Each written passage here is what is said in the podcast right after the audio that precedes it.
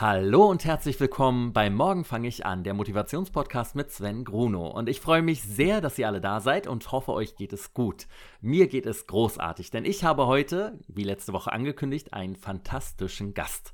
Mein heutiger Gast ist Schauspielerin, Influencerin, Model, Modedesignerin, Feinkostladenbesitzerin, Eiskunstläuferin, Sängerin, eine der willensstärksten Menschen, die ich kenne und eine meiner absoluten Lieblingskolleginnen. Bei mir ist heute Valentina Pade. Valentina, herzlich willkommen. Hallo, ich freue mich total dabei zu sein, lieber Sven. Ach, sehr schön. Und wie es Tradition ist bei Morgen fange ich an, stelle ich dich erstmal für alle unsere Zuhörer mit einem kleinen Lückentext vor und du füllst einfach die Pausen aus. Mein Name ist Valentina. Pade. Aber alle nennen mich Welli oder Vel. Geboren wurde ich am 4.10.1994. Bin also inzwischen 25 und wohne in Berlin.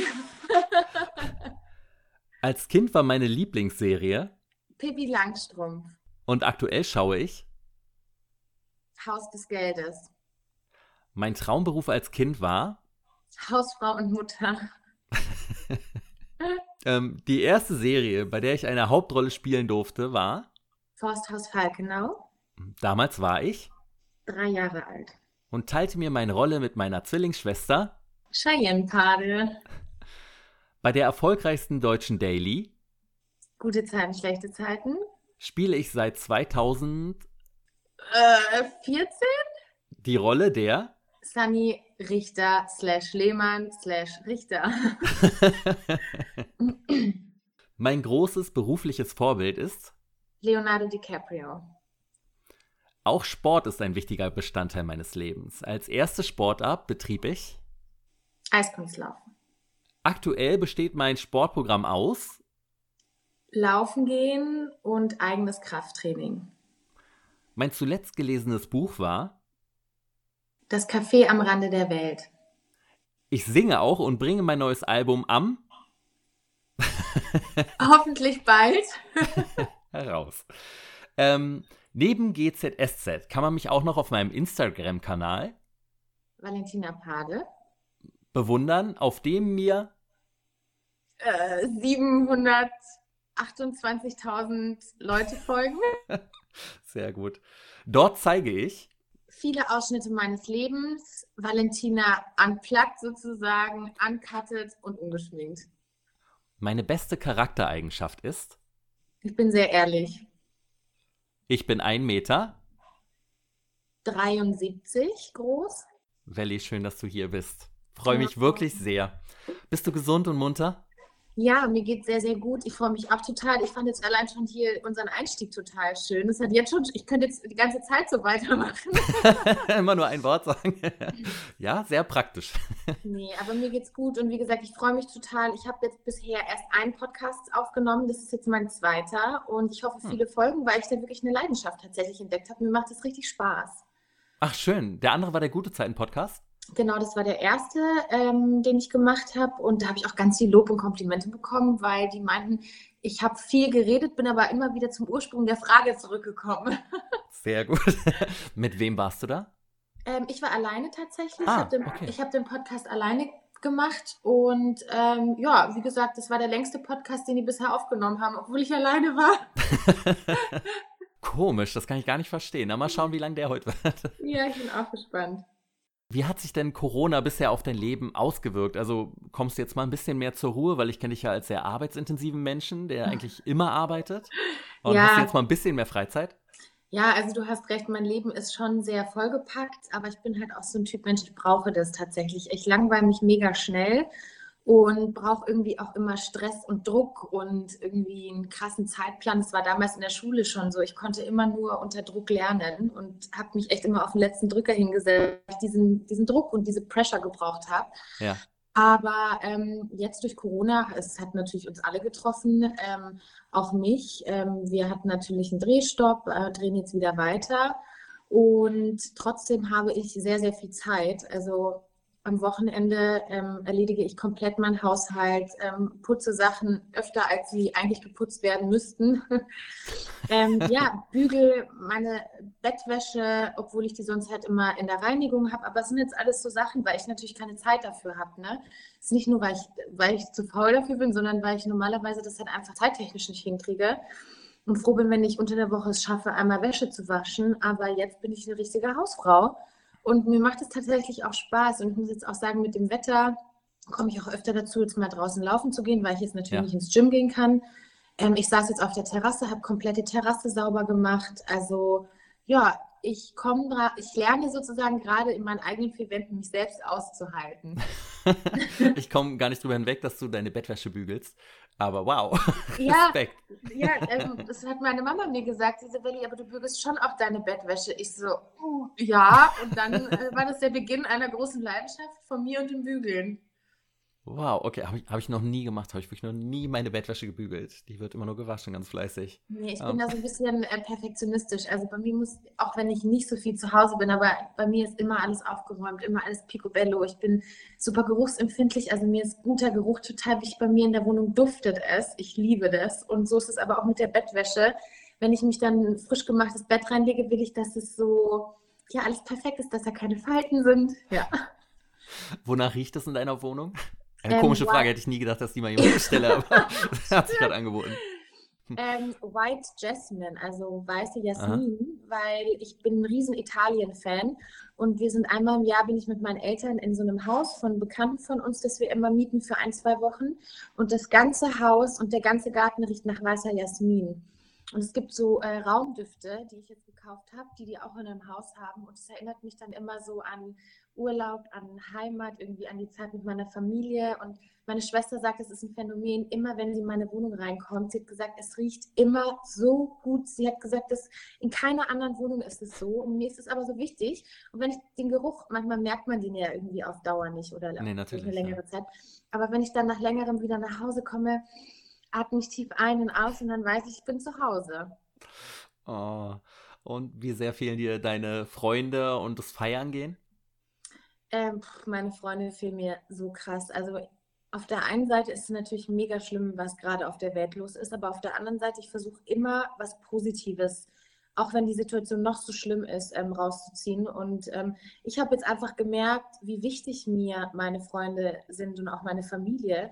Und dass wir es oft für selbstverständlich halten, ins Auto zu steigen oder in die Bahn oder aufs Fahrrad oder zu Fuß irgendwo hinzugehen wenn man Sehnsucht nach jemandem hat. Und dann trifft man sich und verbringt einen netten Abend, aber jetzt ist es eben gerade nicht so. Und ähm, da merkt man, finde ich, so Kleinigkeiten viel, viel mehr zu schätzen. Also wie sehr ich das vermisse, mit meinen besten Freunden äh, in unserem Lieblingsrestaurant irgendwo an der Spree zu hocken, Glas Wein zu trinken und einfach über den Tag zu reden, ob der jetzt gut oder schlecht war. Manchmal braucht man das ja. ja. Und das ist halt gerade alles nicht möglich. Ähm, das ist schon Wahnsinn. Also die fehlen mir echt extrem und ich hoffe auch nach der Zeit jetzt, wenn hoffentlich irgendwie bald mal wieder normales Leben, ähm, normaler Alltag in unser Leben kommt, ja, dass das die Leute auch mehr zu schätzen wissen. Und ich mache mir super viele Gedanken darüber und ich bin auf jeden Fall jemand, der ja, danach rausgeht und noch glücklicher ist, dass er so tolle Freunde hat. Also ich meine, klar, durch Social Media und Handy und Schlag mich tot haben wir Kontakt, aber es ist natürlich was anderes, wenn man face-to-face -face mit jemandem ja redet und jemanden anfassen kann. So. Dieses Anfassen ist was, was mir persönlich ganz, ganz doll fehlt. Ne? Es sind ja nur diese kleinen Handschlag oder mal halt eine Umarmung zur Begrüßung. Aber ja, oder auch einfach mal, wenn dich deine beste Freundin oder dein bester Freund einfach mal so an den Schultern äh, festhält oder ja. dir in die Augen guckt oder keine Ahnung, dir über den Kopf streicht, ja, so, sowas fehlt mir halt jetzt total. Das war eben alles super selbstverständlich und ja, jetzt ist es eben nicht mehr. Und wie sieht denn dein perfektes Corona-Wochenende aus? Ist es dann wirklich tatsächlich, du musst dann arbeiten? Kannst du dich nicht einfach mal, ich liege gemütlich auf der Couch, gucke Filme und.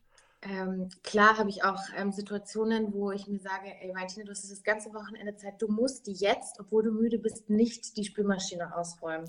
Und dann gammel ich auch vor mich hin und alles cool. Also ich bin gerade halt echt voll im Serienmarathon. Ich habe mir jetzt eins nach dem anderen angeguckt. Ich habe jetzt voll auf Haus des, Geld äh, Geld gewartet.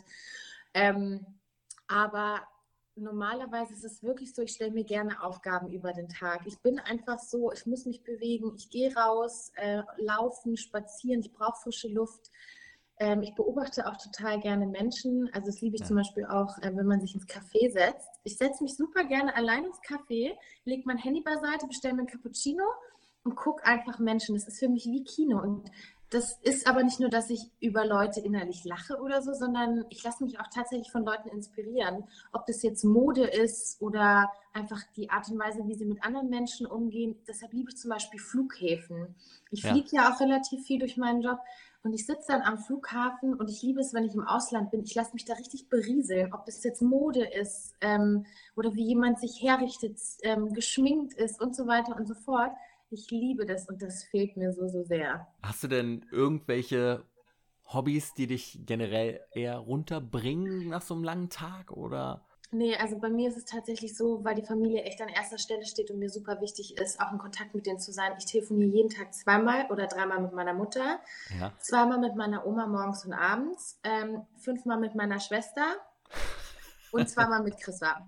Und das ist so, ähm, das gehört so zu meinem Alltag dazu. Ich würde jetzt nicht immer sagen, dass es mich runterbringt, manchmal stresst es mich auch, aber das sind so feste Bestandteile meines Alltags so.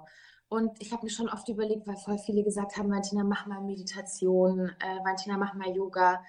Nee, ich bin das nicht. Also ich habe mal Yoga ausprobiert, das ist schon ganz cool und es ist auch anspruchsvoll von der Körperspannung ja, und was man da macht so. Aber ich gehe halt lieber zum Kickboxen. Ich brauche was, wo ich dann drauf reinschlagen kann. Und so baue ich meinen mein, meine, mein, mein Stress ab. Also ich muss immer irgendwas machen, auch mit Action. Ich liebe Geschwindigkeit. Jetzt habe ich mir auf Netflix die Formula One äh, angeguckt über mhm. den Rennsport, also Formel 1. Ja. Habe ich schon gegoogelt, wie kommt man als Frau zu Formel 1 Rennen? Also als, als Teilnehmerin. Ne? Es ist tatsächlich auch erlaubt, dass Frauen Formel 1 fahren. Das Problem ist nur, dass sie natürlich in dem Sport nicht so hoch angesehen sind und dass du meistens millionenschweren Sponsor in deinem Nacken brauchst. Da bin ich noch überlegen, wen ich nach Geld frage. Nächste Ziel ist, Formel 1-Fahrerin zu werden. Nein, ich, also ich habe mich da echt, also ich war wirklich beeindruckt. Ich hatte es tatsächlich ein bisschen unterschätzt. Ich bin früher ja selber Rennkart gefahren. Aber Echt? ich hatte das nicht auf dem Schirm, dass die Profifahrer ähm, so unter so einem krassen Druck stehen. Und ähm, ja, innerhalb von einer Sekunde mit einer Geschwindigkeit von 300 km/h kann halt alles vorbei sein. Ne? Und dass sie sich jeden Tag bei jedem Rennen ins Auto setzen und wissen, heute könnte mein letzter Tag sein, das finde ich schon krass und auch Respekt. Also da ziehe ich echt meinen Hut. Ich habe auch einen Freund, der ist Rennfahrer, der ist bei der Formel E. Mhm. Ähm, mir war das nie so klar, wie viel da eigentlich dahinter steckt. Und mich hat das einfach wahnsinnig beeindruckt. Und klar, ich werde jetzt nicht die nächste Formel 1-Fahrerin. Das ist uns, glaube ich, allen klar. Ich glaube, da bin ich auch zu spät. Aber ich finde es auf jeden Fall einen tollen Sport und ich habe mir echt vorgenommen, äh, auf jeden Fall mal zu einem Rennen zu gehen, ähm, weil ich das richtig beeindruckend finde. Ja. Machst du denn aktuell mehr oder weniger Sport als normal? Ähm, es ist so ein Zwischending. Ich habe mich tatsächlich jetzt ein bisschen auf die faule Haut äh, gelegt, ja, weil ich mir dachte, jetzt esse ich mal gut, koche. Ich habe mich viel mit Kochen und so auseinandergesetzt, habe auch für meine Schwester und so gekocht. Ähm, habe jetzt aber wieder mit Sport angefangen, ähm, weil mir das einfach fehlt. Also ich war super lange nicht mehr laufen. Ich mache trotzdem immer meine Übungen so zweimal die Woche. Aber ich habe es ein bisschen schleifen lassen und jetzt bin ich wieder voll drin. Weil du warst ja eine Zeit lang, war ja wirklich eigentlich jeden Tag irgendwie ein neues Sportvideo von dir. Boah, also 2019 war das letztes Jahr oder vorletztes Jahr? Nee, ich glaube letztes ich glaub, Jahr. letztes. Hm. Ja, das war mein Sportjahr. Ich habe ja ähm, einen Werbedeal mit einem großen äh, Sportbrand gehabt und ähm, da hatte ich jetzt keine Verpflichtungen, das, das abzuliefern, aber natürlich da auch fit sein und habe natürlich auch an Events von denen teilgenommen, wo man natürlich auch sportliche Leistungen bringen musste. Und da wollte ich natürlich nicht ablosen. Da kommen wir schon zum nächsten Punkt. Ich bin sehr, sehr ehrgeizig. Und mir war schon wichtig, dass ich da auch mit den richtigen Athleten mithalten kann, weil ich ja eben halt einfach auch immer schon Sport gemacht habe. Und da war ich richtig trainiert. Da habe ich, glaube ich, vier, fünf Mal die Woche trainiert, äh, ja. war zweimal die Woche laufen hatte noch nie so einen tollen Körper wie zu der Zeit, weil ich nicht dünn abgemagert war, sondern einfach trainiert und fest. Ja. Ich würde sogar sagen, lass mich lügen, vielleicht hatte ich sogar dasselbe Gewicht wie jetzt oder zwei Kilo mehr, aber ich war halt richtig trainiert. Und ich finde es schön zu sehen, was man aus seinem Körper und aus sich und auch mental rausholen kann, wenn man es eben regelmäßig macht. Und ähm, das fehlt mir auf jeden Fall. Klar, es ist nicht immer einfach mit dem Job, aber damals habe ich auch schon bei GZS gedreht und damals war es ja auch möglich. Also ja. die Ausreden, ich habe keine Zeit, ich habe einen stressigen Job, weiß ich am besten, dass dieses Argument nicht mehr zählt. Hm, ja, bei mir ist es ja auch so, dass ich momentan ja auch fünfmal die Woche halt Sport mache. Und äh, das ist genau das Gleiche, dass du abends nach der Arbeit nach Hause kommst, dann sind ja immer lange Tage. Aber dann, wenn du das irgendwann geschafft hast, dass es in die Normalität übergegangen ist, in deinen Alltag, genau. so, dann genau. ist es ja gar nicht mehr, dass du nachdenken musst, mache ich das jetzt noch, sondern ich mache das jetzt noch und fertig. Genau, also und man muss es tatsächlich ähm, nicht als Zwang sehen, sondern eher, es ist Teil meines Lebens. Es muss eine ja. Einstellung sein. Und genauso ist es mit der gesunden Ernährung. Es ist nicht, oh, ich darf heute keine Pizza essen oder ich darf keine Nudeln essen, sondern ich esse lieber was Gesundes, weil es mir in meinem Körper dann besser geht. So. Und ähm, man darf es nicht eben, man muss von dem Negativen zum Positiven kommen. So, man hat ja dann am Ende des Tages auch was davon. Ich glaube, es ist ganz, ganz wichtig, auch viele, die mich immer fragen, wie motivierst du dich? Ganz, ganz wichtig ist es eben zu erkennen, ähm, dass man es dass man es will. Also man darf sich nicht dazu zwingen, sondern man muss es halt einfach wollen. Und das ist so der erste Schritt, ähm, wie man motiviert wird. Und dein normales Workout, wie sieht es dann momentan aus? Gehst du da nur laufen oder machst du dann noch ein kleines äh, Fitness-Workout hinterher? Heute zum Beispiel war ich ähm, insgesamt vier Kilometer laufen. Ähm, laufe zwei Kilometer und dann mache ich so 20 Minuten äh, Übungen, also alles mhm. mit eigenem Körpergewicht. Das kann halt auch jeder dann zu Hause machen, wenn man dafür keine Gewichte braucht.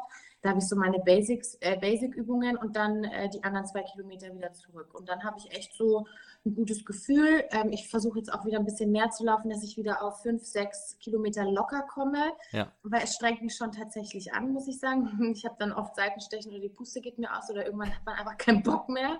Ja. Aber ähm, zwei Kilometer, dann kurzes Workout und dann nochmal zwei Kilometer geht ganz easy. Und gehst du denn gerne laufen? Macht Laufen dir an sich Spaß?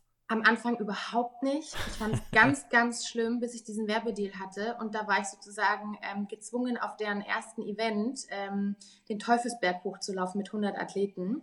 Mhm. Und ich wusste davon nichts, ähm, weil ich dachte, ich bin einfach nur eingeladen und äh, warte da oben auf dem Berg, bis sie mir die Schuhe gegeben haben und meinten, nee, du musst mitlaufen. Und ich dachte mir, scheiße, ich habe heute noch nichts gegessen, ich komme vom Dreh. Ich habe mich da mental auch gar nicht vorbereitet, dass ich jetzt ähm, sieben Kilometer den Teufelsberg hochlaufe mit Übungen. Ich dachte mir, ich werde so abkacken, ich werde nie, die werden mir den Deal nicht geben. ja, und dann war ich aber so willensstark, dass ich, na gut, als Letzte natürlich mit äh, ins Ziel gelaufen bin, aber es ging jetzt auch nicht um die Schnelligkeit, sondern einfach um diesen Workshop sozusagen durchzumachen. Und alle waren richtig erstaunt und haben gesagt, Respekt, Martina, hätten wir nicht von dir erwartet. Ich so, ja, kein Problem. Bin dann erstmal ums Eck und musste, musste mich übergeben. Wirklich? Ja, ja, es war ganz lustig. aber ähm, ich habe den Deal dann bekommen. Und dann hat es eben angefangen, ähm, regelmäßig laufen zu gehen. Und irgendwann ist es wirklich so, wenn du im Training bist, ähm, machst du locker fünf Kilometer ja. ohne Pause. Also.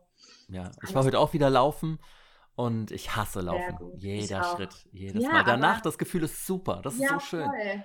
Aber ja. dabei ist, finde ich es ganz furchtbar. Und ja, ich steigere mich jetzt auch jedes Mal weiter. rauszugehen und dann zu laufen, das ist immer so. Aber wenn du ja. dann draußen bist, dann geht's. Ja, ja, total. Aber. Spaß äh, leider nicht so ganz bisher. Wie schaut es denn mit dem Eiskunstlauf aus? Machst du da aktuell noch was? Oder also jetzt zu der Zeit eh schwierig natürlich, aber. Ähm, nee, also ich habe ja früh mit dem Leistungssport tatsächlich angefangen. Wir waren richtig äh, im, kurz vorm äh, bayerischen Kader, meine Schwester und ich. Wir haben im Olympiastützpunkt München damals angefangen und super schnell gemerkt, dass wir sehr talentiert sind, was diesen Sport angeht und dass es uns halt auch sehr Spaß macht. Und, ähm, Wie alt wart ihr da? Ich glaube, wir waren vier, Aha. vier Jahre alt. Also bei uns hat schon alles früher angefangen. Und ähm, der große Unterschied war, warum wir so gut waren, wir wurden nicht gezwungen. Also unsere Mom hat gesagt, ihr dürft euch einen Sport aussuchen und wenn ihr den macht, müsst ihr den aber auch zu Ende bringen. Weil sie kauft natürlich die Schlittschuhe, ja. Buchtraining, Trainer, Eiskunst, äh, Klamotten und alles. Und dann hat sie gesagt, wenn ihr was anfangen, müsst ihr es auch zu Ende bringen. Ähm, und dann hatten wir echt Spaß auf dem Eis, dass wir halt sehr gut geworden sind. Im Vergleich zum Beispiel zu anderen, daher kommt auch der Begriff Eislaufmutter, die ihre Kinder aufs Eis prügeln. Ja. Die werden niemals so gut sein, weil sie natürlich nicht mit so einer Leidenschaft dabei waren wie wir, weil wir haben es ja freiwillig gemacht. Und haben es auch, glaube ich, fünf, sechs Jahre oder sechs, sieben Jahre echt, echt sieben Tage die Woche gemacht. Also wirklich wow. jeden Tag ähm, bis natürlich die Schule irgendwann drunter gelitten hat, weil wir wurden von der Schule abgeholt. Die Mama hat uns gekochtes Essen in Tupperdosen gegeben. Wir haben im Auto auf dem Weg zur Eishalle gegessen. Sie hat uns ein paar Referate vorbereitet und bei den Hausaufgaben geholfen. Und ja, so war halt unser Alltag. Ne? Und irgendwann sieben Tage die Woche, natürlich kann man dann auch nicht mehr in Urlaub fahren. Und meine Mutter saß so viele, viel Zeit ihres Lebens in dieser Eislaufhalle. Und irgendwann mussten wir uns halt entscheiden zwischen der Schauspielerei und Eiskunstlaufen, was wir weitermachen wollen, weil die Schule musste ja sein. Hm. Leider. Ja, ja. Sonst wäre die Entscheidung wahrscheinlich leicht gefallen, ja. Genau. Und ähm, dann haben wir uns für die Schauspielerei entschieden. Aber Eiskunstlaufen haben wir trotzdem dann noch so hobbymäßig weitergemacht. Ja, und ähm, irgendwann hat dann Cheyenne, wie gesagt, die Eislaufrolle bei Alles, was zählt bekommen. Und dann kam der Mega-Jackpot, die Anfrage von Holiday on Ice. Also Holiday on Ice ist ja eine der bekanntesten Eislauf-Shows und Soirees der Welt. Die bekannteste, oder? Also ich, die bekannteste. Die erste, an die man denkt, finde ich, wenn man von einer Eiskunstlaufshow hört. Ja, und ich weiß noch, früher saßen wir da jedes Jahr, zweimal im Jahr äh, bei, bei Holiday on Ice im Publikum und wow, oh. die Kostüme und alles als kleine Kinder. Und da hätte echt niemand gedacht, dass wir selber mal Teil davon sein werden. Ja, aber ähm, dann waren wir die letzten, äh, letzt, also vor zwei Jahren waren wir zwei Saisons äh, immer im Winter ähm, fünf Monate auf Tour mit denen neben dem mhm. Dreh. Also ich habe von Montag bis Freitag gedreht und Freitag bis Sonntag war ich in Deutschland und Österreich unterwegs. Und dann sind wir jedes Wochenende verschiedene Shows in verschiedenen Städten gelaufen und das ging zwei Jahre lang und dann war ich echt durch, muss ich sagen. Also es war schon Komisch, Valentina. Ja, ja, also ich meine, ich bin ja echt ein Workaholic, aber sieben Tage die Woche ist schon hart. Aber so konnte ich halt mal sehen, wie dieses Tourleben auch ist. Und es hat mir schon getaugt. Also hätte ich unter der Woche frei gehabt, hätte ich es richtig geil gefunden. Aber nee. sind die immer nur am Wochenende selber auch unterwegs gewesen oder nee, hatten die. Die nee. waren komplett, ähm, auch sechs Tage die Woche hatten die Shows, wow. aber wir waren immer nur am Wochenende ähm, ja. bei den Highlight-Shows, sage ich mal. Wir waren da die ja. Guest-Stars und ähm, sind nur am Wochenende gelaufen, weil das wäre sonst anders nicht gegangen, weil wir unter der Woche gedreht haben. Aber ähm, nee, und das haben wir halt dann jetzt nochmal gemacht. Aber seitdem stand ich tatsächlich auch nicht mehr auf dem Eis, weil mir natürlich einfach die Zeit fehlt, jetzt auch freizeittechnisch mal Schlittschuh laufen zu gehen. Ja, natürlich. Ja. War das schwierig, mit den professionellen äh, Eiskunstläufern da mitzuhalten? Oder war das, eigentlich war ich besser? Nee, so auf gar keinen Fall. Das sind wirklich die weltbesten Eiskunstläufer auf der ganzen Welt. Also Weltmeister, Ex-Weltmeister, mhm. ähm, also wirklich die krassesten Leute und die krassesten Athleten, Wahnsinn, wie diszipliniert und trainiert die sind. Und für mich war es natürlich besonders hart, weil Cheyenne hatte ja die ganze Zeit durch ihre Serie natürlich Training. Aber ich ja. stand sieben Jahre nicht mehr auf dem Eis und dann wirst du da von Holiday on Ice eingeladen und dann ähm, waren wir zwei Wochenenden hintereinander oder insgesamt sieben Tage in so einem Trainingslager in Lind in Belgien und haben da die Kür gelernt und alles. Ähm, und die anderen Profis haben natürlich sieben Wochen trainiert und wir in sieben Tagen. Und dann hieß es auf einmal, ja, jetzt sind wir auf Tour. Und dann war Grefrath die erste Stadt. Und ich war so aufgeregt. Ich weiß noch, als ich da diesen, hinter diesem Vorhang stand und wir wussten, jetzt geht's gleich raus. Ich so, Schein, ich kann das nicht, ich kann das nicht zu meine Beine zittern. Ich kann keinen Flieger machen, weil da muss auf einem Bein stehen. Und diese Valley ja. reißt sich zusammen. Ich so, Schein, ich drehe wieder um, ich drehe wieder um.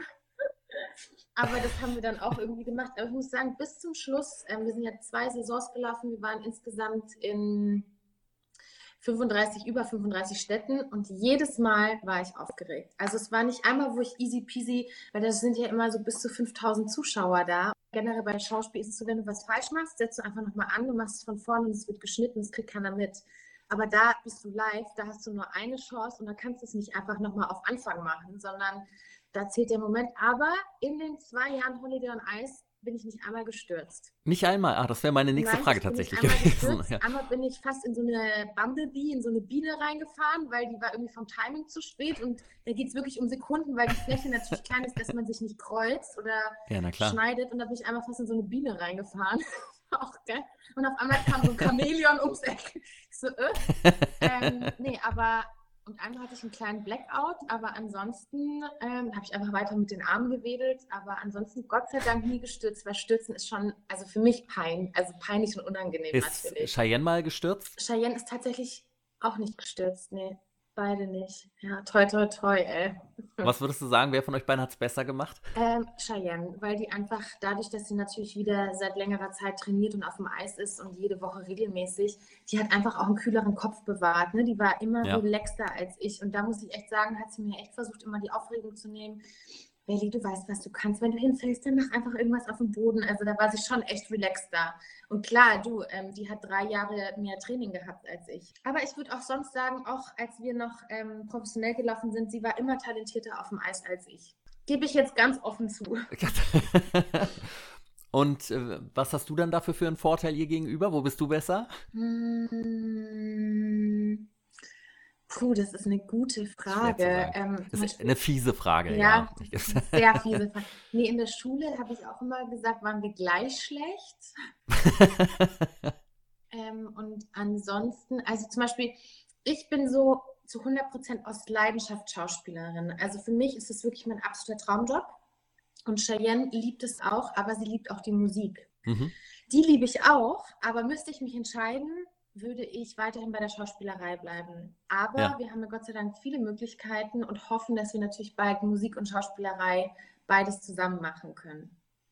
Gibt es da schon irgendwas Spruchreifes? Irgendwie, es gibt tatsächlich noch nichts Spruchreifes. Ähm, ich Aha. hoffe, das ist jetzt auch nicht zu langweilig, aber ähm, wir sind dran an Songs ähm, waren auch schon ein paar Mal im Studio, haben auch schon ein paar Songs aufgenommen und suchen gerade noch den Song, der für uns ein Hit ist, äh, mit dem wir dann rausgehen und eine Single veröffentlichen. Also ihr singt dann beide zusammen? Genau, wir würden dann beide ja. zusammen singen. Du bist ja auch jemand, der schon sehr auf seinen Körper achtet. Ne? Du zeigst das ja auch immer bei Instagram ständig alles. Mhm.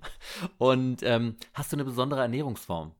Ähm, ja, also wir sind Gott sei Dank, ähm, wir kommen aus einer kompletten Food- Familie. Ja, ähm, mein Vater hat äh, ganz lange in der Großmarkthalle gearbeitet. Wir hatten auch unseren eigenen Obststand, also Obst und Gemüse, unsere eigene Firma. Ähm, jetzt haben wir den Feinkostladen und ähm, wir lieben einfach Essen und Lebensmittel. Ich sage immer, mein Hobby ist einfach Essen und Essen gehen und Sachen auszuprobieren und ähm, ja, das ist uns schon sehr, sehr wichtig, aber natürlich auch eine gesunde Ernährung. Wir wurden immer mit frischem Obst und Gemüse ernährt von unserer Mom. Also die hat Aha. uns nichts Fertiges gegeben, Fertigbrei oder so, sondern die hat immer alles selber püriert. Und ihr war das total wichtig, dass wir mit guten Lebensmitteln groß werden und das auch zu schätzen wissen. Ähm, von daher, ich gebe tatsächlich auch super gerne und auch viel Geld für meine Ernährung aus, weil ich es einfach wichtig finde, was man seinem Körper halt gibt. Ne? Ähm, zum Beispiel, ich esse auch lieber nichts, bevor ich schlecht esse ich muss sagen, durch meinen Job, weil ich früh aufstehe, ich frühstücke meistens nicht, ähm, was mir mhm. aber auch nicht irgendwie fehlt. Ich merke dann schon so um 12, 13 Uhr, wenn ich irgendwie viel gedreht habe, jetzt langsam bräuchte ich mal was. Dann so lange isst du echt gar nichts? Nee, also ich trinke tatsächlich morgens drei, vier Kaffee bis 12, 13 Uhr. Das ist tatsächlich mein Frühstück. Ich trinke sehr viel Wasser. Ja. Ähm, dann nehme ich mir halt irgendwas mit, was ich vorgekocht habe. Ähm, ich liebe zum Beispiel äh, Lachs mit ähm, Gemüse oder gedünstetes äh, Gemüse. Ich mag total gerne auch Fleisch tatsächlich, wobei ich darauf achte, dass es ähm, gute Qualität ist und ähm, dass ich nicht öfter als zweimal die Woche Fleisch esse. Mhm. Wenn ich mir mein Brötchen oder so mache, dann bin ich voll fein, wenn da Avocado, Frischkäse und Honig drauf ist. Schmeckt total lecker und ist auch super easy. Ich liebe Eier, ich liebe Rühreier, Omelette äh, in allen Varianten. Das mache ich mir auch abends total oft mit ein bisschen Hüttenkäse. Mhm. Ähm, und ansonsten versuche ich tatsächlich zum Großteil auf äh, Kohlenhydrate zu verzichten, vor allem abends. Also klar, wenn ich mal essen gehe mit meinen Freundinnen beim Italiener, dann gönne ich mir eine äh, Pasta. Ich liebe Pasta. Ich könnte jeden Tag Pasta essen. Mhm. Aber es ist halt einfach nicht so geil für die Figur und für den Körper und du fühlst dich so super schwer. Aber ansonsten, ja, viel Obst, Gemüse. Ich liebe Orangen. Da stehe ich momentan seit zwei Monaten total drauf. Ich mache mir jeden Tag einen frisch gepressten Orangensaft, wenn ich jetzt Zeit habe. Ähm, und ich liebe Acai Bowls. Also da, mhm. weil ich Nüsse auch super gern mag, da haue ich auch alles Mögliche rein und äh, bin damit total fein. Das ist für mich auch manchmal wie Mittagessen, weil das echt krass sättigt. Fällt es dir leichter, dich vernünftig zu ernähren, wenn du arbeitest oder eher, wenn du zu Hause bist? Ähm, tatsächlich fällt es mir leichter, wenn ich zu Hause bin, weil ich dann mehr mhm. Zeit mhm. habe. Aber ich zwinge mich einfach unter der Woche, abends vorzukochen oder halt, wenn ich im Restaurant bin, dann eher einen Fisch zu essen als die Nudeln. Und kochen oder bekocht werden? Also wenn ich zu Hause in München bin, auf jeden Fall bekocht werden. Meine Eltern kochen beide mega, auch meine ah. Großeltern. Aber ansonsten, ich bin super gerne auch Gastgeber, das habe ich von meiner Mom. Ähm, ich lade super gerne auch Leute zu mir ein und koche dann für die. Oder koche bei Freunden, mit Freunden oder wir gehen eben dann schön essen. Aber ich mag das auch total gerne zu kochen und halt auch Leuten andere Sachen mal zu zeigen, so wie ich sie halt gerne mag. Und mhm. viele haben da auch schon echt positives Feedback gegeben und kochen die Sachen dann auch nach. Und wie wirkt sich Stress bzw. Trauer bei dir auf die Ernährung aus? Ähm, Stress und Trauer, ähm, da bin ich dann zum Beispiel, es gibt ja Leute, die wirklich alles dann in sich reinschieben. Ne? Das ist bei mir abhängig irgendwie von dem, wie ich mich gerade fühle. Aber meistens ist es bei Stress so, dass ich extrem abnehme, weil ich nicht essen kann. Ich bin ein wahnsinniger Kopf- und Bauchmensch. Und bei mir macht dann alles zu. Ich habe immer so ein leichtes, oh, mir ist schlecht Gefühl und dann kann ich nichts hm. essen. Ich trinke dann tatsächlich eher noch mal zwei Kaffee mehr am Tag. Ähm, aber ich bin nicht so ein Frustesser. Ja. ja. Und dein Lieblingsgericht, wenn du dir ein Gericht nur aussuchen könntest? Spaghetti Bolognese von meinem Papa. Oh. Ja, mit Sehr ganz gut. viel Parmesan. Und deine Lieblingssünde, also Süßigkeit oder? Das ist bei mir auch total unterschiedlich. Äh, momentan bin ich wieder voll auf Schokolade. Dann habe ich aber auch Phasen, wo ich Gummibärchen brauche. Dann habe ich Phasen, wo ich nur Obst esse, weil ich das richtig geil finde. Dann habe ich Phasen, wo ich meine Cola mit Kohlensäure brauche oder eine Fanta. Also es ist total ja. irre bei mir, wie so eine Schwangere. Das schwankt wirklich immer von Tag zu Tag. Dann habe ich mir letztens wirklich Essiggurken gekauft, weil ich so Bock auf Essiggurken hatte. Also ich muss echt immer, immer wieder mal gucken, ob ich nicht schwanger bin. ähm, nee, weil das wirklich bei mir total schwankt. Also ich habe jetzt auch keine Lieblingssüßigkeit. Was ich schon ganz geil finde, ist halt Schokolade und so Maxi King, Kinderpinguin, so Sachen aus dem Kühlregal mag ich schon gerne. Ja. Und Eis nur ja. im Sommer. Hm. Und nimmst du irgendwelche Supplements? Ähm, also jetzt in der momentanigen Phase ist es ja total wichtig, äh, bei Corona tatsächlich Vitamin D zu sich zu nehmen. Ich ja. habe mir auch eine Vitamininfusion geben lassen mit 10 Gramm äh, Vitamin D unter anderem. Und ähm, da habe ich jetzt neue Supplements bestellt, äh, Vitamin D3 plus K2. Ähm, da soll man auch nur eine Kapsel am Tag nehmen, weil das deckt den kompletten Bedarf. Also das ist super wichtig. Ähm, ich habe so eine Firma, äh, mit der ich schon äh, ähm, von der ich schon länger die ähm, Supplements nehme. Also ich nehme natürlich auch Sachen für Haut und Haare und so, ne? Aber ich habe zum Beispiel auch, ähm, weil ich leider ein bisschen Rückenprobleme habe und da haben wir herausgefunden, dass die Rückenprobleme meistens durch den Magen verursacht werden. Mhm. Hatte zwei Jahre echt Probleme mit meiner Magenschleimhaut und habe vor allem Supplements, die ähm, meinen Magenbereich aufbauen. Und seitdem ich die nehme, regelmäßig nehme und mein Magen und Immunsystem da gestärkt ist, geht es meinem Rücken auch besser. Es ist Wahnsinn, wie der Körper miteinander verknüpft ist. Unglaublich, ja. Richtig heftig. Und da habe ich ganz viel. Und dann habe ich zum Beispiel noch Leferin, das ist Lactoferin. Das stärkt wahnsinnig das Immunsystem. Und dann nehme mhm. ich zwei. Und auch wenn ich zum Beispiel viel fliege oder so, immer vorm Flug nehme ich eine und werde einfach nicht krank, seitdem ich diese Supplements nehme. Also schon wichtig, auch was für sich und sein Immunsystem und seinen Körper zu tun. Und da reicht es eben nicht nur von außen äh, schön zum Friseur zu gehen und sein Gesicht zu reinigen, sondern man muss auch den Körper von innen reinigen. Ja, ich glaube auch, wenn manche ihren Körper von innen sehen könnten, wie er aussieht, dann ja. äh, würden sich einige doch anders ja. verhalten. Nicht nur Make-up aufs ja. Gesicht schmieren, sondern. Voll, wie gesagt. Und ähm, ich finde, Schönheit fängt von innen an. Ich bin ja Regieassistent bei Gute Zeiten und da interessiert mich total, du hast ja mit drei Jahren schon bei Forsthaus Falkenau angefangen. Ja. Und wie ist es denn für ein Kind, vor der Kamera zu arbeiten und an einem Filmset überhaupt zu sein? Ach, das war wie ein riesengroßer Abenteuerspielplatz, kein Scheiß. Also mein, ich weiß noch, mein erster Drehtag, war ähm, ein Waldbrand. Und du warst da doch drei, du erinnerst dich noch an deinen ersten. Ich kann mich daran erinnern. Krass. Ähm, und zwar haben wir gedreht, schlimme Geschichte, wie meine Mutter, meine Spielmutter, bei einem Waldbrand ums Leben kommt. Und ähm, ich habe das ja gar nicht gecheckt, worum es da überhaupt geht. So, ich dachte, ach cool. Dann sind wir mal im Wald und da war überall Rauch und überall Feuerwehr und das war voll geil. Shane und ich haben uns ja auch abgewechselt. Dann sind wir da abwechselnd durch den Wald gelaufen. Das war total cool. Das weiß ich wirklich noch, als wäre es gestern gewesen. Ähm, und dann haben wir natürlich mit unserer Filmfamilie in Dietramszell, das ist ein bisschen außerhalb von München, so einen mega coolen äh, Jagdhaus immer gedreht. Da war sozusagen unsere Base und immer viel im Wald gewesen, weil es natürlich eine Förster-Serie war. Ja. Und auch immer mit äh, Tieren und so gedreht. Also wir hatten Babylämmer, wir hatten Kühe, wir hatten ähm, Schildkröten. Also wir haben wirklich das Leben nochmal exzessiver von der anderen Seite kennengelernt und gleich wirklich alles. Und es war wirklich eine tolle Zeit. Also ich habe das auch nie als Arbeit oder so gesehen, sondern mein, mein Hobby eigentlich. Ja. Wie viele Tage habt ihr da so gedreht die Woche? Oh, entschuldige, da war gerade ein Funkloch, äh, deshalb habe ich reingesprochen. Was hast du gerade gesagt? Nach der Schule hat man sich immer richtig gefreut, ans Set zu fahren. Und wie viele Tage habt ihr da die Woche gedreht? Das kann ich dir gar nicht mehr so sagen. Ich glaube, wir hatten im Jahr, weil das ja eine Weekly war und keine Daily, die immer um 20.15 Uhr kam, ähm, ich glaube, wir hatten so 45 bis 60 Drehtage. Ja, wart ihr sehr traurig, als es dann vorbei war, oder? Ja, also wir hatten das große Glück, zehn Jahre lang an der Seite unter anderem von Christian Wolf, das war der Förster, ähm, da mitzuspielen. Und als dann rauskam, dass die Serie eben aufhört, hatten wir dann noch ein Special-Dreh in Südafrika, in Johannesburg. Also das war schon wirklich mega. Ähm, wir waren natürlich mega traurig. Klar, damit sind wir wirklich, also damit bin ich groß geworden. Ich bin mit denen ja. groß geworden. Ich habe da meine Kindheit komplett verbracht mit dem Team. Das Team hat sich auch kaum verändert. Ähm, und mit dem Hauptdarsteller Christian Wolf haben wir heute noch Kontakt. Ähm, ich vermisse den so. Das war echt wunderschön, die Zeit. In Südafrika warst du ja jetzt auch gerade erst wieder, oder? Genau. Ähm, jetzt sozusagen, wie viele Jahre später, ähm, irgendwie 14 Jahre später, war ich jetzt in Kapstadt das erste Mal im Januar. Ja. Und äh, war mega begeistert, weil ich komme ja aus München, das heißt, ich liebe die Berge, aber ich liebe auch das Meer. Und es gibt ja kaum einen Ort an der Welt, wo beides miteinander vereint ist und dann auch ja. noch so wunderschön. Also das war wirklich eine tolle Erfahrung und ja, ich war total glücklich, dass ich das mal sehen durfte. Warst du am Boulder Beach? Ich war auch am Boulder Beach, das war natürlich mein Highlight. Ähm, ja. Es ist so abgefahren, dass einfach 30 Zentimeter neben dir Pinguine rumlaufen. Also wirklich, die laufen da rum, das ist unglaublich.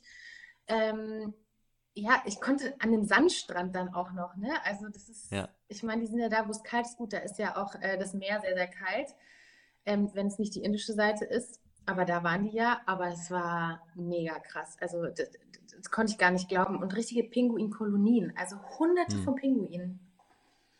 Ich hatte es auch, ich fand es Wahnsinn, das Erlebnis da mit denen zu schwimmen, dann ja auch, du konntest ja auch im Wasser und ist plötzlich ja. unter dir durchgeschwommen. Also, also ja. Ja, fand ich Wahnsinn. Wie sind denn deine Mitschüler damals äh, mit euch so umgegangen, dann, als ihr in die Schule gekommen seid? Da wart ihr ja schon halt in der Serie ja. etabliert und dann, ach, die Schauspieler. Ja, also die Schulzeit äh, war nicht so einfach, sage ich mal. Ähm, unser hm. großer Vorteil war, da wir Zwillinge sind, dass wir immer zu zweit waren.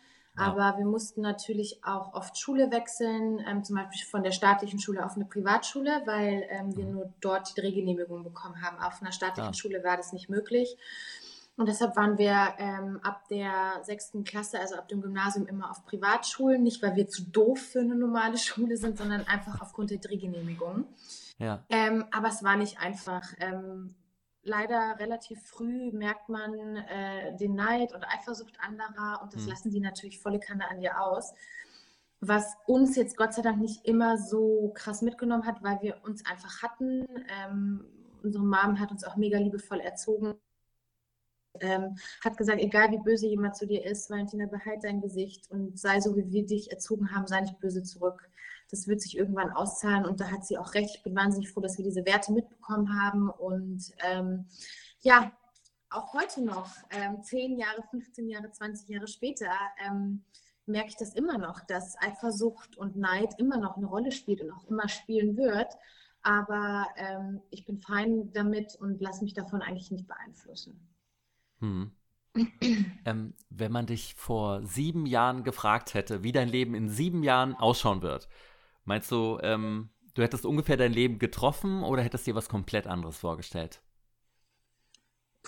Nee, da war ich ja noch in der Schule, ne, vor sieben Jahren, glaube ich. Ähm, also ich glaube, ich wusste schon immer, wo es hingehen soll. Also ich habe schon echt mhm. immer den ähm, Beruf Schauspielerei fokussiert und ähm, immer auf dem Schirm gehabt, weil ich es auch immer gemacht habe so. Aber ich hätte natürlich nicht gedacht, dass ich dann relativ schnell nach, dem, nach der Schule, ähm, nach dem Abitur zu GZS komme, nach Berlin ziehe, auf einmal alleine bin. Ähm, ja, und auch so selbstständig bin. Ne? Also erstmal, ich bin finanziell von jedem und allem unabhängig, ähm, was immer mein größter Wunsch war, ähm, von meinen Eltern und vor allem auch von von einem Mann oder so. Also ich, meine Mama hat mich immer so erzogen, Martina, sei finanziell unabhängig, dass du nie abhängig von einem Mann sein musst. Ähm, lass dir nicht auf der Nase rumtanzen, hat sie immer gesagt.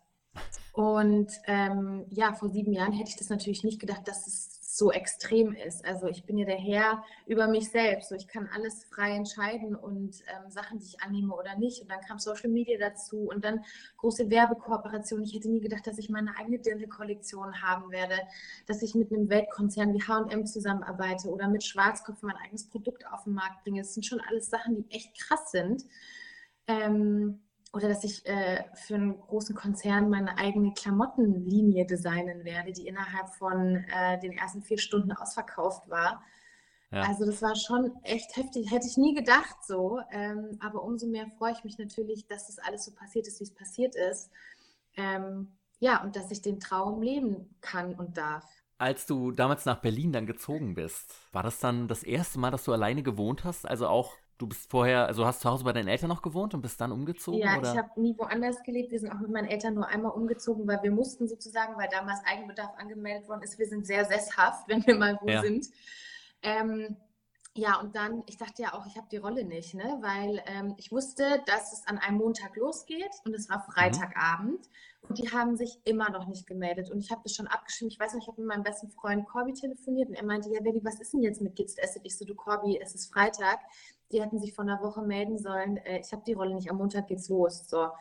Und habe das schon abgeschrieben und ich war dann noch im Supermarkt und habe Reiberdatschen mit Apfelmus gekauft, das weiß ich noch. Und dann habe ich gekocht so und dann war ich in meinem Zimmer und auf einmal kriege ich ihn in meinem Kinderzimmer. Klar, also ich war halt 19 nach der Schule gerade, Ja, ich habe angefangen klar. zu studieren. Und dann kriege ich einen Anruf von meiner Agentur und dann meinte mein zweiter Agent so, ja, ähm, und wie geht's dir so? Und er war halt so voll normal, ne? Mhm. Ich so, ja, ich habe äh, unter der Woche auf der Uhrenmesse gearbeitet, neben dem Studium und so. Er so, ach so, ja, apropos Arbeit, ähm, ja, hast du Bock am Wochenende nach Berlin zu ziehen? Und ich so, hä? Ich habe es erst gar nicht gerafft. Ne? Er so, Valentina, du hast den Job. Am Montag geht's los. Ich so, was? Und auf einmal wirklich, ich habe mich ja mega gefreut, aber ich habe total zum Heulen angefangen, weil ich wusste, ich, ich, ich ziehe jetzt nach Berlin. Und ich bin dann tatsächlich am Samstag noch in die Stadt gegangen mit meiner Oma.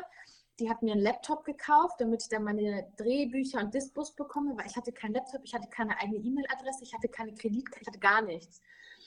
Und dann haben wir dann noch die nötigsten Einkäufe erledigt und dann bin ich am Sonntag nach Berlin geflogen und habe am Montag angefangen zu drehen. Mit einem Koffer bin ich in Berlin angekommen. Ja, Wenn du jetzt mal zurückziehen würdest, wären es ein, zwei Sachen mehr sicherlich.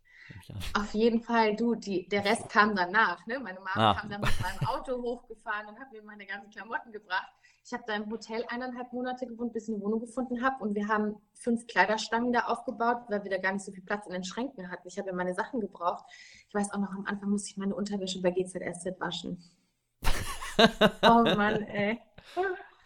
Ja, Ach, wie lustig. Warst du denn das Casting an sich? Warst du sehr aufgeregt? total. Ich bin auch einen Tag früher angereist auf eigene Kosten, weil ich noch Mhm. Schauspielcoaching hatte. Ähm, Mhm.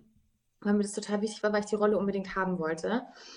Und dann sitze ich am Flughafen nach dem, nach dem Casting, was echt gut war. Und dann rufe ich meine Mama an. Ich so, Mama, ich war gut. Ich glaube, ich habe die Rolle. Und sie so, ja, ist doch super. Ich so, nein, es ist Berlin. Und sie so, was willst du denn jetzt, Kind? Das wolltest du doch immer. Ich habe da voll am Flughafen angefangen zu heulen. Ich so, ich glaube, das ist nicht meins. Und naja, und dann irgendwann, ja, habe ich dann den Anruf gehabt und ja, war dann in Berlin.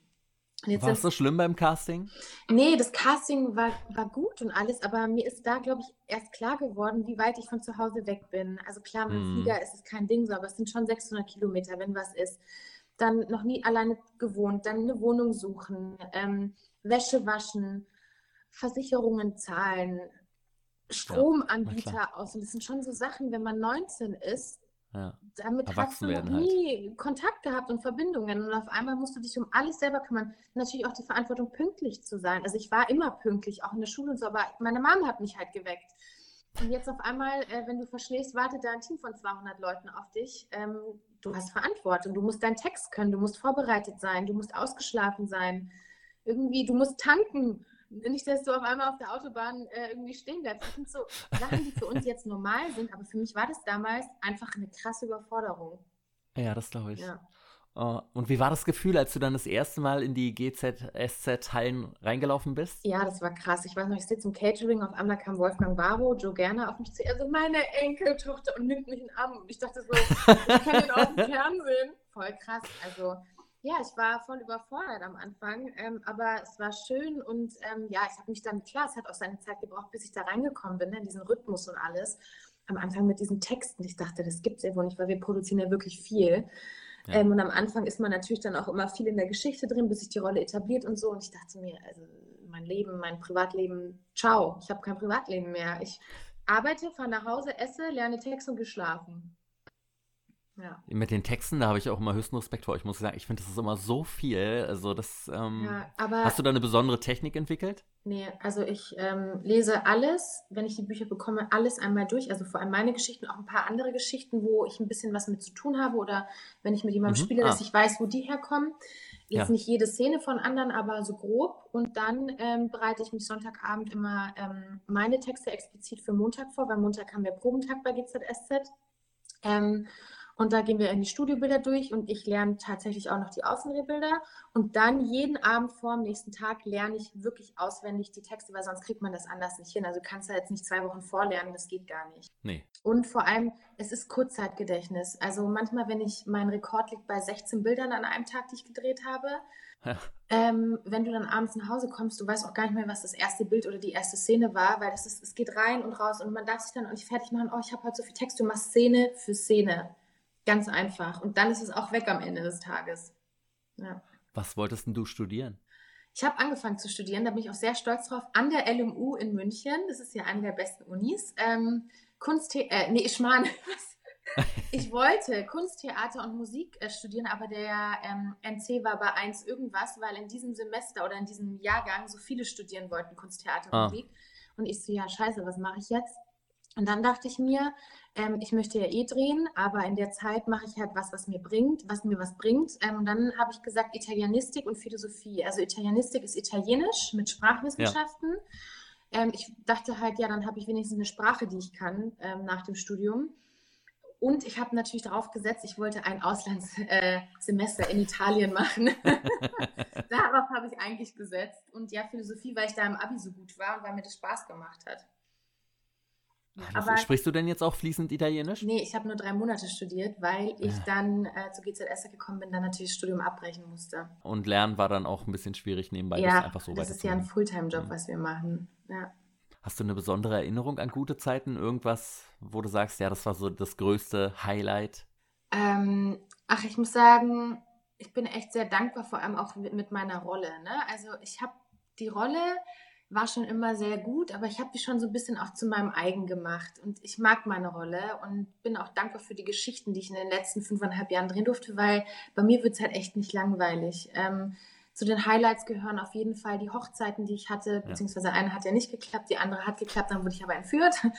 Ähm, natürlich 25 Jahre GZSZ bei dem Jubiläum, äh, den 90 Minuten, den wir gedreht haben, wo ich natürlich in der Hauptgeschichte drin war. Ähm, mit äh, Kinoplakat und äh, Screening mit dem Team und keine Ahnung, wir waren über 1000 Leute und dann siehst du dein Gesicht ja. da irgendwie in fünf mal fünf Metern. Also das war schon ein Highlight auf jeden Fall. Ähm, dann natürlich ähm, einfach zum Gerner-Clan dazu zu gehören, das macht mich auch stolz. Also ich bin gerne Teil des Gerner-Clans und ich liebe auch Wolfgang und die Geschichten mit uns. Ja. Und da haben wir schon echt coole Sachen gemacht. Oder auch, ich liebe Stunts, ne? Da kommen wir wieder zu meinem Geisteskrank, ich brauche Geschwindigkeit und Adrenalin. Ich liebe Stunt-Szenen ähm, oder als wir mein Autorennen gedreht haben, beziehungsweise Keller, den ich umgebracht habe und so Stunt-Szenen. Also das ist schon, schon voll meins und da bin ich auch echt froh, dass ähm, meine Rolle diese ganzen Sachen erleben darf. Du hast ja gesagt, so ein paar Sachen sind auch übergegangen von dir auf Sunny. Wo seid ihr euch denn nicht ähnlich? Was unterscheidet dich von Sunny? Also uns unterscheidet Gott sei Dank der Männergeschmack. Ähm, wir haben auf gar keinen Fall denselben Männergeschmack, was auch total in Ordnung ist. Ähm, ja, Valentina ist jetzt auch nicht so die, ähm, ja, wie sagt man, die typische Architekturstudentin. Also das bin ich jetzt Valentina auch nicht.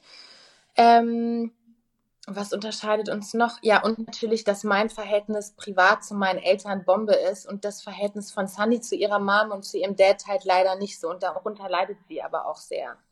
Ja. Genau. Ja, und du hast noch nicht dreimal versucht zu heiraten. Und ich habe noch nicht einmal versucht zu heiraten, tatsächlich.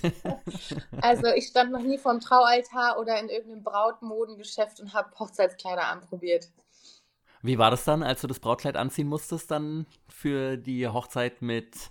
Ähm, zuerst war es ja Vince. Ne? Genau, also zuerst war es ja. Vince. Das war eigentlich relativ ähm, kurz und schmerzlos. Ich habe da ein Kleid bekommen, das war mega schön, das hat gepasst und so. Das größere ähm, Tara, sage ich jetzt mal im positiven Sinne, war natürlich bei dem 25-jährigen Jubiläum, wo äh, Sunny geheiratet hat. Da ähm, haben wir Monate vorher ein Brautmodengeschäft gesucht. Wir waren auf Brautmessen, haben uns Kleider, wir haben einfach nicht das Kleid gefunden. Also ich kam mir wirklich vor wie die, wirklich die Braut, ja. ja. Und irgendwann haben wir dann ähm, ein Brautmodegeschäft gefunden ähm, und dann war natürlich die Challenge, ich brauche dreimal dasselbe Brautkleid in drei verschiedenen Größen. Und äh, wir hatten nur noch zwei Monate Zeit und ich meine, lass mal drei Brautkleider nähen, äh, wo wir dann noch komplett den Rücken geändert haben und Spitze da und da noch eine Perle. Also das war wirklich alles auf den letzten Drücker irgendwann. Die waren auch fix und fertig mit uns. Ähm, aber wir haben es hinbekommen, aber es war schon ein krasses Gefühl. Ich kam dann da in diesem fertigen Kleid raus und sehe mich im Spiegel und hatte Tränchen in den Augen, weil ich gedacht, also weil ich mich gefühlt habe, als würde ich heiraten. Aber natürlich heirate ich nicht und es hat ja nichts mit mir zu tun, aber es war schon ein krasses Gefühl, sich mal so erwachsen zu sehen. Und ja. der krasseste Moment war dann tatsächlich beim Dreh, als Wolfgang mich da vorgebracht hat an Traualtar war so emotional. Ich hatte so Gänsehaut. Also ich dachte wirklich, ich heirate jetzt. Hat ja nicht viel gefehlt. Ach nein, da hast du ja auch geheiratet sogar. Nee, da habe ich dann tatsächlich auch geheiratet, ja. Danach aber, wurdest du erst entführt. Genau, und dann ähm, habe ich dann auch nochmal gefragt, weil das alles so echt war. Ich so, aber jetzt mal ganz kurz, ich bin doch jetzt nicht wirklich verheiratet, oder? ja, nee, es war natürlich, der Standesbeamte war natürlich ein Schauspieler, aber wenn man sich dann mal so diese ganzen Sachen sagt, die man sonst bei einer Hochzeit sagt, ist schon ein krasses Gefühl.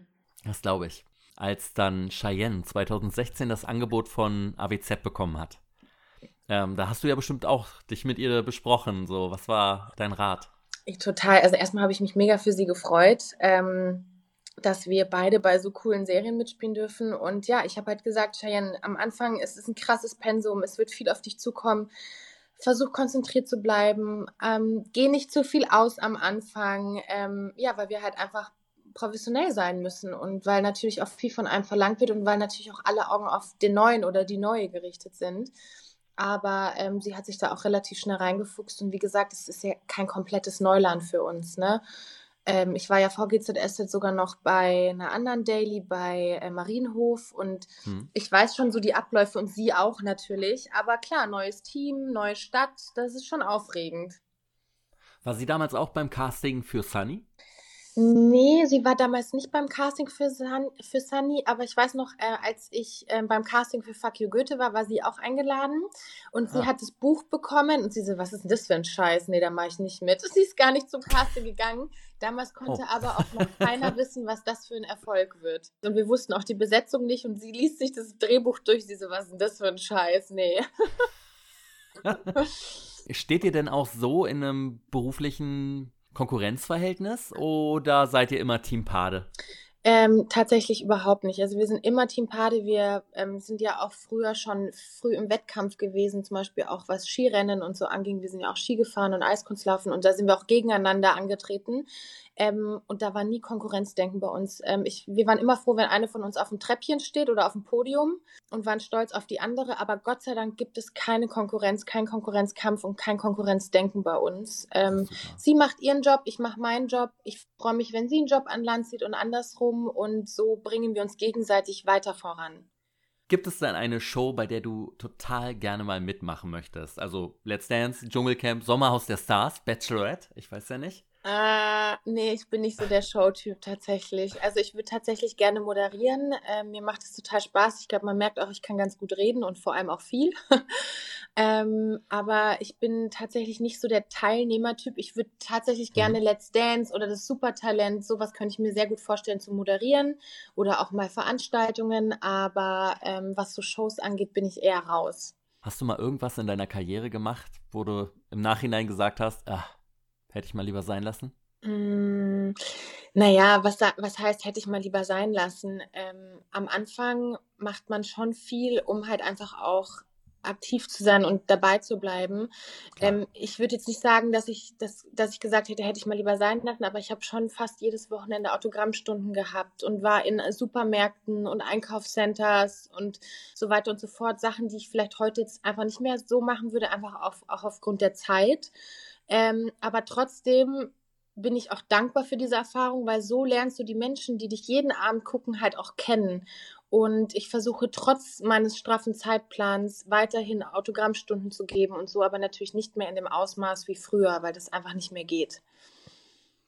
Wirst du sehr, sehr oft auf der Straße dann jetzt erkannt eigentlich und angesprochen oder? Ja, ähm, durch Social Media und so hat das alles nochmal einen Schub bekommen. Und seit Holiday on Ice und äh, dem, dem Special, was wir gedreht haben, hat das echt nochmal angezogen. Also ja, man wird eigentlich tagtäglich, ständig und überall erkannt. Boah. Und was ist das für ein Gefühl? Mm, also ich komme total gut damit klar. Ich freue mich auch, wenn Leute auf mich zukommen, weil ähm, du siehst halt, wie du denen dann eine Freude machen kannst. Ne? Mhm. Und ich wäre ohne meine Fans heute auch nicht da, wo ich jetzt bin. Und das weiß ich und das muss man sich auch immer wieder vor Augen halten. Ich mache auch gerne anderen Leuten eine Freude. Das Einzige, was mich manchmal so ein bisschen stört, ist, also wenn mich einer nach einem Foto fragt, kein Problem. Was ich halt echt gar nicht ab kann, ist, wenn man mich heimlich fotografiert. Ja. Ähm, ob das im Urlaub ist. Ich meine, egal in welchem Land du bist, da sind überall Deutsche. Und wenn du dann am Strand sitzt und vielleicht einfach mal auch jetzt nicht achtest, wie du aussiehst und den Bauch rausstreckst im Bikini und das jetzt nicht vorteilhaft ist. Es gibt Leute, die fotografieren das und verkaufen das an Zeitungen. Und das finde ich halt mega abgefuckt. Ja, das kann ich mir gut vorstellen.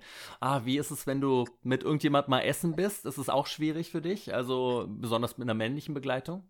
Ja, ähm, das Thema Männer ist generell schwierig bei mir. ähm, ja, man, also man achtet tatsächlich schon darauf, wo man hingeht und mit wem und wann und wie, weil durch diese Handyfunktion, Kamerafunktion, das, du wirst ständig heimlich fotografiert und ähm, es ist eh schon sehr schwer, finde ich, für mich, ähm, jemanden kennenzulernen generell, weil ich gehe halt nicht so viel aus. Und wenn man ausgeht, dann weiß man nicht, okay, ist der jetzt an dir als Valentina interessiert oder weil du halt im Fernsehen bist. Ne? Also für mich wäre, glaube ich, das Schlimmste, mit jemandem zusammenzukommen, der ein Fan ist, weil ich möchte halt als Valentina gesehen werden und nicht als Schauspielerin in einer Beziehung. Oder als, ich sage jetzt mal blöd, Star oder so, ja, oder als Person der Öffentlichkeit. Ähm, deshalb ist es generell schon echt schwierig, das Thema Leute kennenzulernen. Ähm, aber äh, ja, dann achtet man natürlich schon explizit drauf, wo man hingeht. Ich gehe jetzt natürlich nicht zu den totalen Hotspots, äh, wenn ich mich date, weil ähm, man will ja nicht, dass es gleich in der Presse landet. Vor allem, man muss sich auch ja. erstmal kennenlernen. Und es setzt einen dann schon so unter Druck, wenn es schon öffentlich ist und da ist ja noch gar nichts so. Und deshalb ist es schon nicht so easy manchmal, ja. Das glaube ich.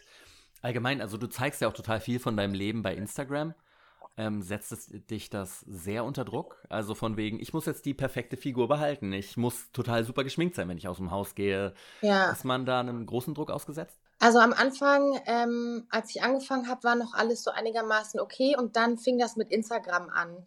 Ähm, am Anfang war ich schon hart überfordert, weil ähm, man natürlich um jeden Follower kämpft und man möchte, dass sein Profil vorankommt und man möchte auch Werbepartner haben und so weiter und so fort. Und dann gehört es natürlich auch dazu, immer top gestylt zu sein und gut auszusehen und auf Veranstaltungen die neuesten Kleider zu tragen.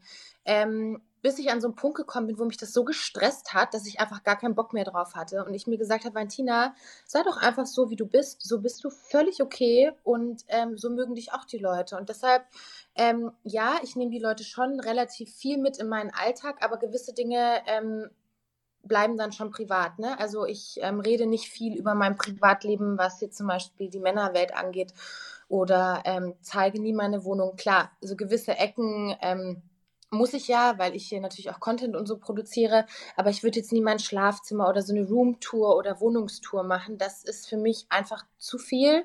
Und ähm, ja, gerade auch durch die sozialen Medien, die halt auch nie vergessen, ist mir das too much. Und ja, es hat mich auch auf jeden Fall unter Druck gesetzt. Aber ähm, wie gesagt, ich weiß, wer ich bin. Ich bin jetzt 25. Natürlich verändert man sich und entwickelt sich auch.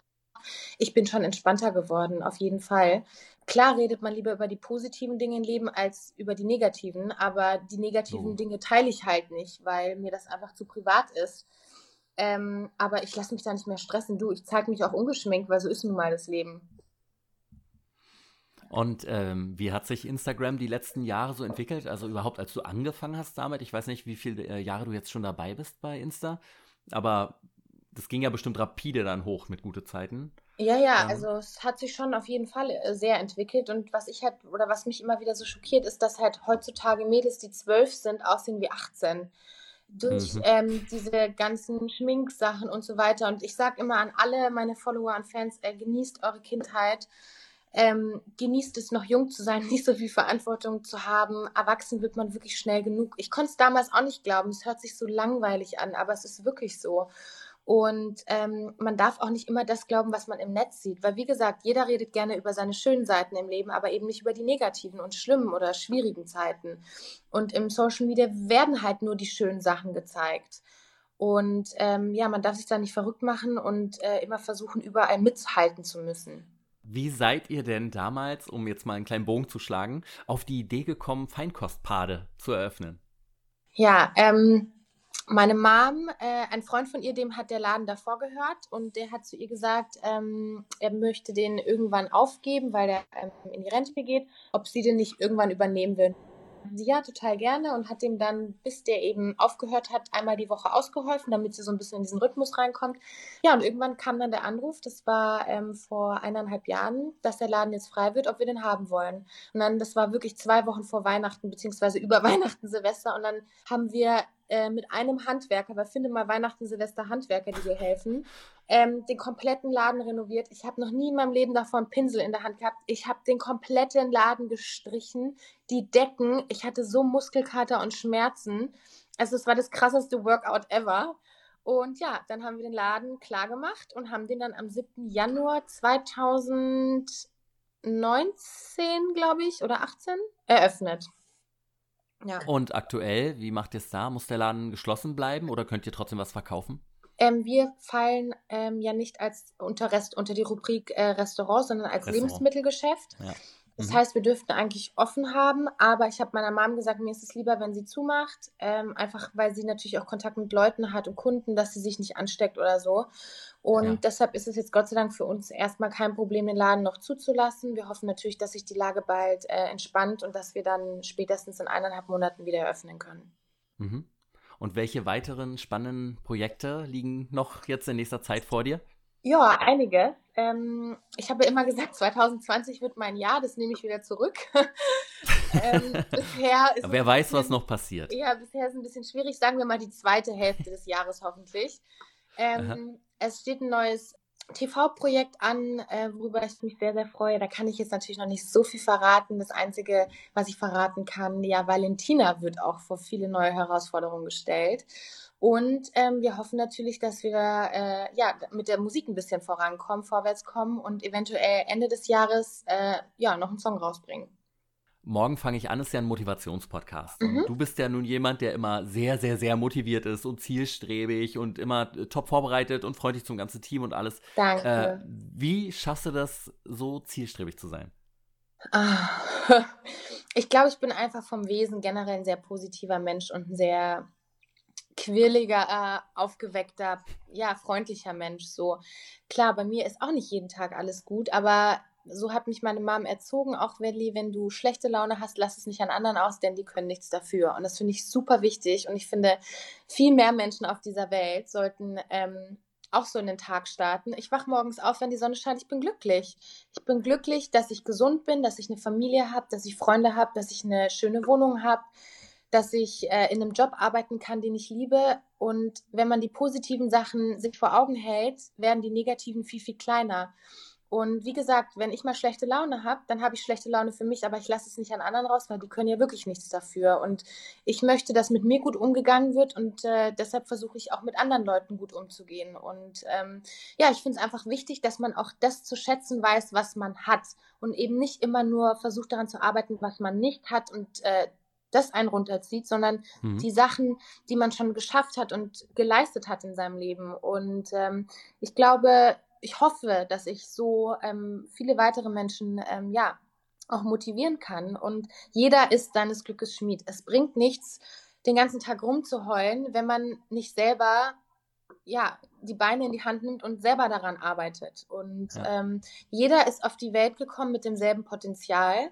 Klar, manche haben mehr finanzielle Unterstützung, aber das kreise ich jetzt mal alles aus. Jeder kann es zu etwas bringen. Und ähm, es fängt aber mit einem selbst an und nicht mit anderen oder mit Glück gehabt oder so. Und äh, ich zitiere super gerne Contra K, das ist äh, ein Deutschrapper. Ich höre nicht so viel Deutsch, Deutschrap, aber den höre ich gerne, weil der hat mal einen Song rausgebracht, der heißt Erfolg ist kein Glück. Und es mhm. ist wirklich so, sondern nur das Ergebnis von Blut, Schweiß und Tränen. Und es ist so, du musst hart dafür arbeiten, um voranzukommen. Und das mache ich gerne. Ich arbeite gerne viel, weil ich dann sehe, was ich eben bisher alles erreicht und geschaffen habe. Ja. Und auf was von deiner bisherigen Karriere bist du besonders stolz? Ich würde schon sagen, der komplette Werdegang meiner Schauspielerei. Ähm, ich bin aber auch sehr stolz, dass ich mein Abi habe. es war nicht immer leicht.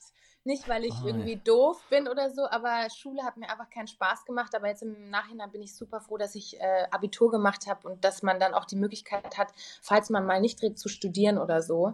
Ähm, naja, dann wie gesagt, Schauspielerei. Ja, da, wo ich heute stehe einfach. Und ich bin auch super stolz, dass ich so eine tolle Community habe, dass ich so viele Leute habe, die mich unterstützen und die sagen, Martina, du bist mein Vorbild. Aber dann muss man diese Position auch wirklich ernst nehmen und den Leuten eben nicht nur von den schönen Seiten des Lebens berichten, sondern dadurch, dass wir eine Verantwortung haben, müssen wir halt auch auf andere Themen aufmerksam machen, wie zum Beispiel Charity oder so. Und da bin ich mir meiner Verantwortung schon sehr bewusst und es ist mir auch wichtig, ähm, dass man den Leuten halt auch solche Sachen mitgibt. Und hast du noch drei Ziele, die du dieses Jahr erreichen möchtest? Ähm, ja, also ich hoffe, dass ich ähm, bis zu meinem TV-Projekt ähm, sportlich wieder auf Höchstleistungen komme, weil ich einfach merke, dass ich mich einfach viel, viel fitter und wohler auch im Kopf fühle, wenn ich Sport mache. Das ist das Erste. Das Zweite, was ich mir für dieses Jahr echt fest vorgenommen hatte, war eine Reise nach Bali. Aber das kann ich jetzt wahrscheinlich erstmal knicken mache ich das einfach 2021 und ansonsten ja einfach das Leben mehr schätzen. Und ich glaube nach dieser Corona-Geschichte äh, hm. sind wir alle auf einem guten Weg vielleicht auch einfach ein bisschen menschlicher und achtsamer zu werden. Und ansonsten kann ich echt nur sagen auch wenn es sich cheesy anhört ich bin voll glücklich so wie alles ist. Und ähm, ja dass ich auf dieser tollen Welt sein kann und ja meine Träume verfolgen kann. Hm. und Welli wo kann man dir folgen und warum sollte man das tun ja, mir kann man sehr, sehr gerne auf Instagram folgen. Da heiße ich Valentina Pade. Ich ähm, berichte eigentlich tagtäglich so ein bisschen über mein Leben, ähm, ungeschminkt, geschminkt. Ähm, mache jetzt gerade auch so ein bisschen Beauty-Videos, weil ich einfach merke, ähm, dass es die, die Mädels auf meiner Seite echt cool finden und dass sie das interessiert. Ähm, ja, aber ansonsten berichte ich auch über den alltäglichen Ablauf bei uns am Set und über Termine, Veranstaltungen. Ähm, hoffe natürlich auch ein bisschen modisch eine Inspiration zu sein und würde mich freuen, ähm, ja, weiterhin Austausch mit meinen Fans und Followern haben zu können. Dann bedanke ich mich ganz, ganz, ganz, ganz herzlich bei dir für das Gespräch, Welli. Und willst du dich noch von den Hörern verabschieden? Ja, ihr Lieben, ich hoffe, es hat euch gefallen. Vielen Dank auch an Sven. Folgt, auf, äh, folgt ihm auf jeden Fall auch weiter. Das ist ein richtig cooler Podcast und ich hoffe, dass ich nach äh, der Corona-Phase wieder mal zu ihm sozusagen äh, kommen kann und äh, ja, ihr euch dann einen neuen Podcast anhören könnt über neue Projekte und spannende Sachen. Und wünsche euch alles Liebe und Gute und bleibt gesund. Das war Valentina Pade. Doch kommen wir jetzt zu meiner Woche und schauen wir mal, ob ich meinen Zielen wieder ein wenig näher gekommen bin. Ich kann es direkt vorweg verraten, ich bin wieder etwas zurückgefallen. Gar nicht beim Sport, da bin ich weiterhin sehr, sehr fleißig und es läuft echt gut. Ich bin inzwischen in der fünften Freeletics-Woche und habe diese Woche fünf gute Workouts durchgezogen. Und dabei habe ich immer wieder eigene Bestzeiten unterboten, aber auch, und jetzt wird es interessant, die von Freunden, die auch Freeletics machen. Das kann ich nur jedem Freeletics-User empfehlen. Sucht mal in der App nach Bekannten von euch. Und natürlich auch gerne nach mir. Ihr findet mich einfach unter Sven Gruno. Man bekommt ja in der App die Ergebnisse der anderen dann gezeigt und das wirkt bei mir zumindest sehr motivierend. Wenn die zwölf Wochen um sind, werde ich mein Shred and Burn Programm aber nicht nochmal machen, sondern dann zu einem Muskelaufbauprogramm wechseln, weil ich nach der Zeit mal wieder verstärkt Muskeln aufbauen möchte. Ich habe das Training immer nach der Arbeit gemacht und das funktioniert echt gut. Das ist inzwischen ein kompletter Automatismus und ich muss mich da auch nicht groß überwinden oder ähnliches. Ob ich das Training mache, steht nie zur Frage, sondern es wird einfach durchgezogen und fertig. Zusätzlich war ich am Wochenende noch 11 Kilometer laufen und habe auch ein weiteres Ziel in Angriff genommen. Ich muss nämlich unbedingt, und das merke ich ganz, ganz, ganz besonders beim Aufwärmen und beim Cooldown von Freeletics, meine Beweglichkeit steigern. Und ähm, dafür benutze ich jetzt erstmal die App Stretching. Da kann man einstellen, was und wie lange man sich stretchen möchte. Und das habe ich jetzt diese Woche gerade angefangen, will es aber so vier bis fünfmal die Woche machen. Ich finde die App okay. Manchmal sind die Videos der Übung etwas verwirrend, weil sie den Stretch ständig wiederholen, man den Stretch aber eigentlich halten muss und er später nach einer Ansage erst die Seite wechselt. Wenn man es aber erstmal raus hat, welche Übung wie geht, ist das alles ganz leicht und man merkt schnell Fortschritte. Weil ich die App bereits auf meinem Handy hatte, weiß ich übrigens gar nicht mehr, ob sie gratis ist oder ob es was kostet. Also ob ich sie damals gekauft habe. Für umsonst ist das Ding echt gut und erfüllt das, was es tun soll. Sie heißt, wie gesagt, Stretching und ist in einfachem Englisch gehalten. Die Bilder erklären ja eh alles, was man machen soll.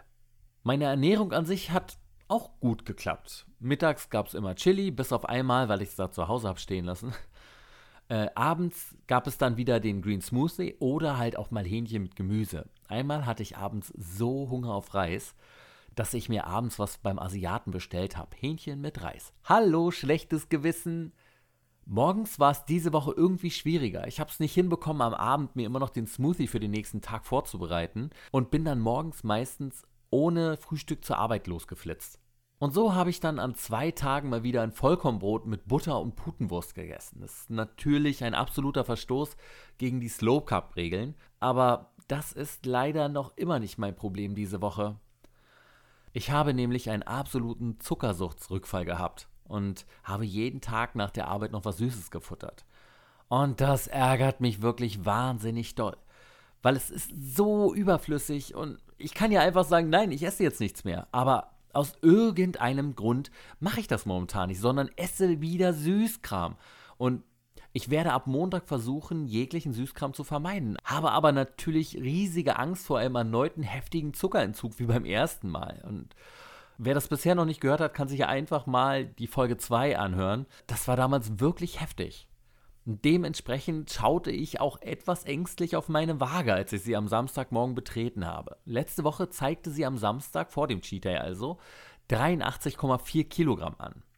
Diesmal dann 84, was 0,6 Kilogramm mehr sind. Das war okay. Ähm, und trotzdem habe ich am Cheat-Tag aber wieder so viel Mist gegessen, wie mein Körper nur vertragen konnte. Also jedenfalls mehr oder weniger. Ich hatte zum Frühstück Rührei, einen Schinkenknacker, Mango und Smacks. Zum Mittag wieder mal ein Cheesebacon-Burger mit Chili Cheese Fries und zum Abendbrot eine Salami-Pizza, die aber leider nur so semi war, weil alle meine Läden nicht geliefert haben. Zwischendurch habe ich natürlich wie irre genascht. Wieder diese überaus göttlich schmeckenden Cookie-Dough-Pralinen. Eine ganze Tüte Toffee-Popcorn und Haribo-Zeug. Und als Verdauer habe ich dann natürlich nochmal eine Berliner Luft getrunken. Ich hatte ja echt lange keinen Alkohol mehr und ich muss auch sagen, ich fand es unspektakulär, als ich es getrunken habe und brauchte das jetzt nicht wirklich. So kommen wir heute am Sonntag dann zu folgendem Ergebnis. Letzte Woche stand die Waage bei 85,4 Kilogramm. Diesmal dann bei 85,1. Also letztendlich habe ich in dieser Woche dann doch noch 0,3 Kilo abgenommen und ich bin gespannt, ob ich demnächst dann auch mal nach einem Cheat Day bei unter 85 Kilogramm lande. Und nächste Woche? Ich muss am Dienstag zum Zahnarzt und da muss ein bisschen was gemacht werden. Ich hoffe, dass ich trotzdem den Sport akkurat weiter durchziehen kann. Das Dehnen steht auch weiterhin ganz oben auf meiner Prioritätenliste. Sorgen mache ich mir aber bei der Ernährung. Ostern steht vor der Tür und da kann ich nicht naschen. Also, ah, vielleicht kann ich ja wenigstens bis dahin auf den Süßkram verzichten. Ich habe da aber diese Woche echt ein ganz, ganz mieses Gefühl. Auf meiner Instagram-Seite Sven Gruno könnt ihr die ganze Woche dann schon verfolgen, wie es bei mir so läuft. Und ich werde ab Montag absolut alles posten, was ich esse. Ja, also das heißt, jede kleine Süßigkeit wird akkurat hochgeladen. Es sei denn, ich esse keine. Das war es dann soweit für diese Woche. Vielen Dank euch allen fürs Zuhören. Trotz Ostern müsst ihr nächste Woche natürlich nicht auf Morgen fange ich an verzichten. Bis zur nächsten Folge also, euer Sven.